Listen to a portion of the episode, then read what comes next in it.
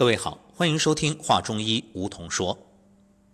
说到中医啊，我们特别要提到的是食疗，因为曾经节目里也有很多听友和我们聊过这个话题，那就是要把厨房变成药房，不要让药房成为你的厨房，因为现在很多人这随身都带着一个小瓶或者小盒子，一打开啊，那五颜六色、花花绿绿，特别好看，都是药。天天一把一把的吃，真是看着就让人揪心。怎么样能够通过饮食就来调理自己的疾病，让身体逐步康复呢？这应该是每个人，特别是很多家庭主妇要掌握的一个技能。因为如果这样的话，那就意味着我们能够把自己的身体调养的越来越健康，也让家人呢通过饮食就能吃出健康。那今天的节目，我们为大家特别邀请到一位嘉宾，是五代中医世家传人，也是新型精准药膳食疗技术发明人于洪坤教授。于洪坤教授啊，呃，我也是慕名已久，而且曾经有缘听过于教授的课。今天有幸把于教授请进节目，来和各位听友一起聊一聊关于这新型精准药膳食疗技术。于教授您好。好的。呃，新型精准药膳这个基本概念呢，是针对着传统的中医药膳而言的。传统的中医药膳呢，已经有几千年的历史了，是我们中医理论及中医体系中重要的组成部分。我们现在经常讲，要弘扬祖国的传统文化。实际上，传统文化当中一个亮点就是中医文化，而中医文化的核心又在哪里呢？根据《周礼·天官》当中的记载，古代的医官制度啊是分为四等的。第一等叫食医，即食物的食，医生的医。啊食医的主要职责呢，是主王之六食饮膳，统领百医的。在这个医官制度的第二级呢，叫疾医，疾病的疾，啊，它相当于我们现在医疗制度、医师制度当中的内科医生，啊，在西周时期呢，位于医官制度第三级的叫养医。皮肤瘙痒的那个痒，就相当于现在的外科医生，啊，位于医官制度的最下级，叫兽医，啊，一听到兽医啊，大家可能都会觉得就是给动物看病的，实际上呢，从西周那个时代一直到清代结束，兽医呢，它的呃业务范围。既包括了给动物看病，也包括了给人看病。呃，按照一个不恰当的比喻，它相当于现在基层社区的全科医生。按照这个医官制度呢，算起来啊，那么中医当中最精华的、最受推崇的，应该是十医啊，弘扬的中医文化的核心。应该是食疗食养，这也正符合了历代大医们的理论主张。比如孙思邈曾经就讲过：“啊，以食养食疗为基础，食之不逮，方命之于药。”啊，这个医官制度呢，是从西周一直到清代结束，西医东进。逐渐以西方的医官、医生这个等级制度取代了传统中医的等级制度。第二个呢，我们说食疗、食养、药膳是中医的精华所在，还和一些典籍的记载密不可分。你比如，在《黄帝内经》当中，总共呢有十三个。经典的配方，这十三个配方当中呢，有七个几乎都是食疗方。你比如，粟米半夏这个这个汤啊，粟米半夏汤。他呢，利用这半斤粟米二两半夏煮食当粥喝。它主要的适应人群，治疗男女因阴阳不和之不寐症。啊，就是因为阴阳失调引起的失眠，用这个方子治。啊，呃，虽然没有记载有效的病案资料。但是在后人使用经验当中有一个总结，叫腹悲利安。我特别喜欢听于教授讲课，就是因为于教授啊引经据典，娓娓道来，把这些典故啊深入浅出讲的特别有意思。不过我相信此刻呢，也许有听友脑海当中会有一个大大的问号，就是哎呀，赶紧说说我这高血压怎么调，我这高血糖怎么调？呃，我的病怎么怎么解决？或者说也有朋友会有问题，就是哎，是不是所有的病都能够用这个食物就来调养呢？我想告诉各位，你别急啊，这才哪跟哪儿呢？我们刚开始学习，你看你这个着急，那就是典型的头疼一头，脚疼一脚。今天遇见这个问题就想马上解决，这心火太旺了，咱们得慢慢来。当然了，我这个遇见于教授一次也不容易，机会很难得。其实就像刚才讲的这个例子，就是调养这个阴阳失调来调失眠的问题，就典型的体现了咱们中医和西医的区别。不是说让你吃个安眠药，马上就是看上去睡着了，实际上呢，并没有解决问题。它是从根本上解决，让你能够回回归平衡的状态，作为身体的一种还原。所以此刻我也想问问于教授，那就是我们生活当中。是不是说，啊，这个所有的问题都能通过食物来解决？呃，关于这个话题呢，我有一个基本看法。呃，这是在十年前，我给水利电力医院的医生们呢在做培训的时候，提到了食疗食养，也提到了慢性病。啊，在营养治疗的一些问题，其中呢，我说了一段话，我想在这里呢，呃，和大家重复一下。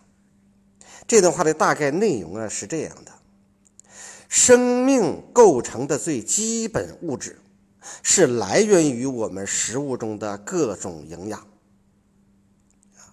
那么我们生命，不论是从哪一个层次上发生了故障。最根本的解决办法，都要从食物当中去寻求，这才是回归了生命的本源。从这个理论上讲，食疗食养可以解决人类的一切问题。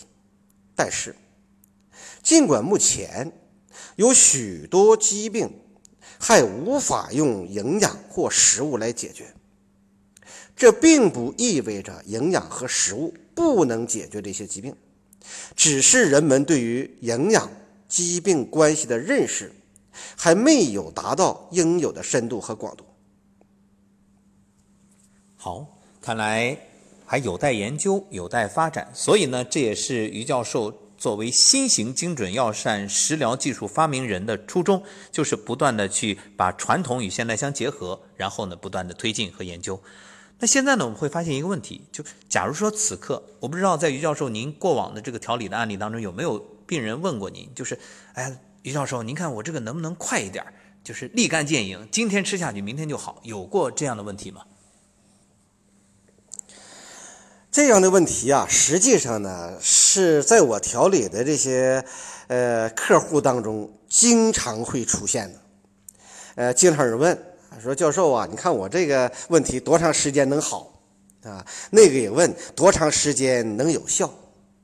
实际上啊，用食物来调理身体的健康状态，它的最终效果是受多方面因素来影响的。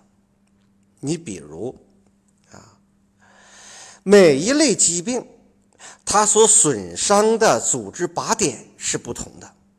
这类受损组织的修复，包括再生，它是受这类组织代谢周期率来决定的。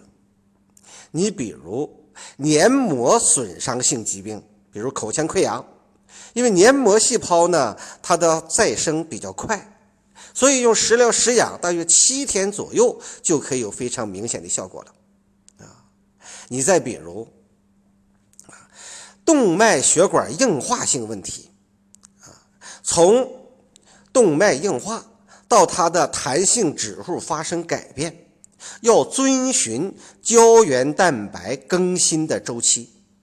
一般来讲，啊，一个胶原组织、胶原的干细胞分化，到形成有功能的蛋白，到老化，大约需要一百二十天。所以呢，一般呢，我们用食物来调理高血压，解决动脉硬化的问题，基本的调理周期和显效时间是三到四个月。再比如贫血的问题，啊，因为血红蛋白的代谢周期呀。大约是九十天，所以用食疗来解决一些贫血倾向的消费者，不论是缺血性贫血，还是属于维生素 B 十二引起的啊恶性贫血，彻底的通过食物调理来改变，几乎都需要九十天左右的时间啊。另外呢，它还和我们消化道功能是否正常有关。有些食物啊，要经过消化道的特殊处理，它才够有真正的调理价值。如果我们消化道功能障碍，比如啊，我们消化道的菌群已经出现了失衡，那么对一些食物成分的利用、吸收、转运、分布都要受到影响。在这里边和大家举一个例子，比如大豆异黄酮，啊，它是食物当中的一个有效成分。这个有效成分呢，被提炼出来之后，也做成了大豆异黄酮的胶囊，作为保健食品来使用。它的主要目标人群是针对着内分泌发生异常的女性、骨代谢异常的女性，具有卵巢癌。子宫内膜癌、乳腺癌发病高风险的人群，同时它也有美容抗衰的效果，被称为女性的食品。那么，为什么一部分人在食用大豆异黄酮这类食品的时候有效果，而多数人却没有效果呢？主要的问题是肠道功能异常，因为大豆异黄酮。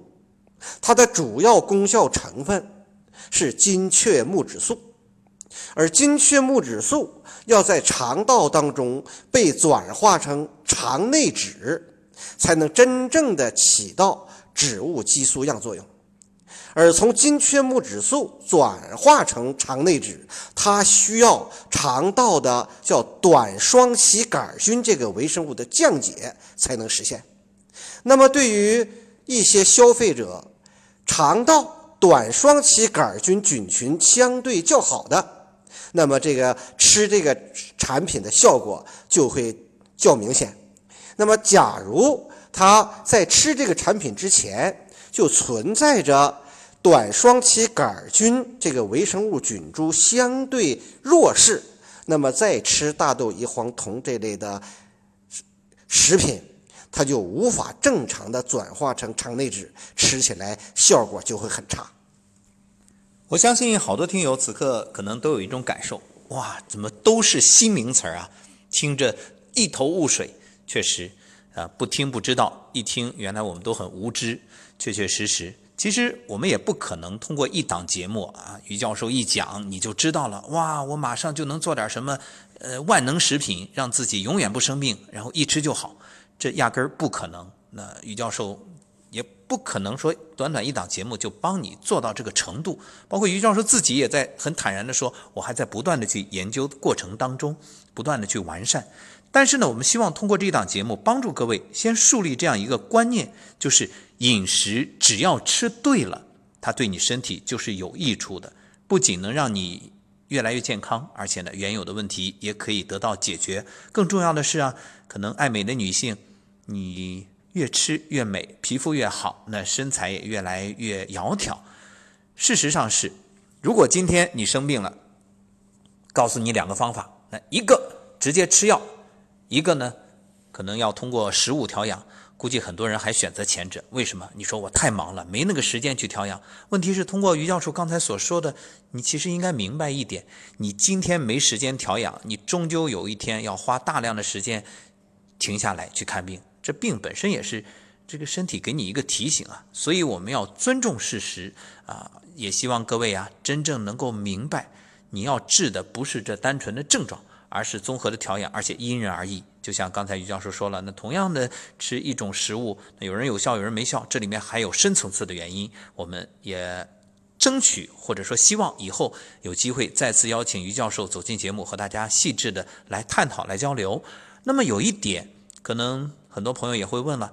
那听完今天节目，于教授能不能给我们一个什么样的特别实用的方子，让我们这马上晚上就给家里的先生孩子露一手，呃，帮助大家呃吃了之后怎么样能够啊更精神啊感觉更舒服？呃，我想这个要求呢可能也有点这个勉为其难，因为嗯刚才也说了没有什么万能方，那能不能给大家一些呃饮食方面的建议？吴桐老师这个建议啊，真是还给我难住了。因为呢，每一个人的基因表型是不同的，它的生化特性是不同的。那么呢，不同的食物对每一个人的内在调理，它也是不同的。一款食物不是最适合于所有人群的，所以说呢。食物需要个性化的，啊，那么有没有一个共同的，呃，一个因素？不管是什么类型的人，什么基因表型的人，啊，什么样家庭教育背景的人，都实用的健康方法呢？我想有的，那是人啊心灵情绪里边的东西。实际我们常说。治病要治本，本在哪？本就是你的心态。孔子在两千多年前就讲过，叫仁者寿，具有人的情怀，具有人的品质，啊，一心修人、一心向善的人，才具备了长寿无病的基本品质。所以呢，梧桐老师跟我说。要给大家推荐一个共性的东西，那就是我们要修心、修德、修人。当你真正的做到了宗素这个境界的时候，自然也就无疾无病，得以天年了。太棒了，谢谢于教授，这是真的是一个万能方啊！因为这个人字，其实我们想一想，什么瓜子仁儿、花生仁儿，它也是人啊。所以这个。各种人，它是就像种子一样，它具有生发的力量，它是一种昂扬的向上的。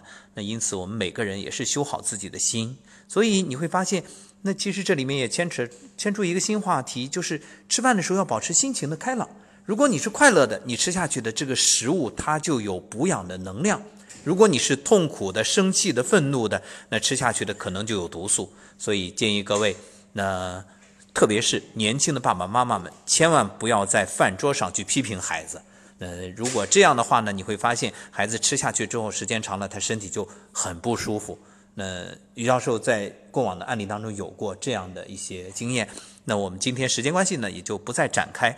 那也期待着以后有机会，因为于教授特别忙啊，全国各地啊，然后飞来飞去，所以我也有个不情之请。以后如果方便的话，在您有时间的时候，咱们通过微信可以继续能够给大家带来这种食疗的好的建议，可以吗？可以，可以的。好，好，感谢于教授，也感谢各位的收听。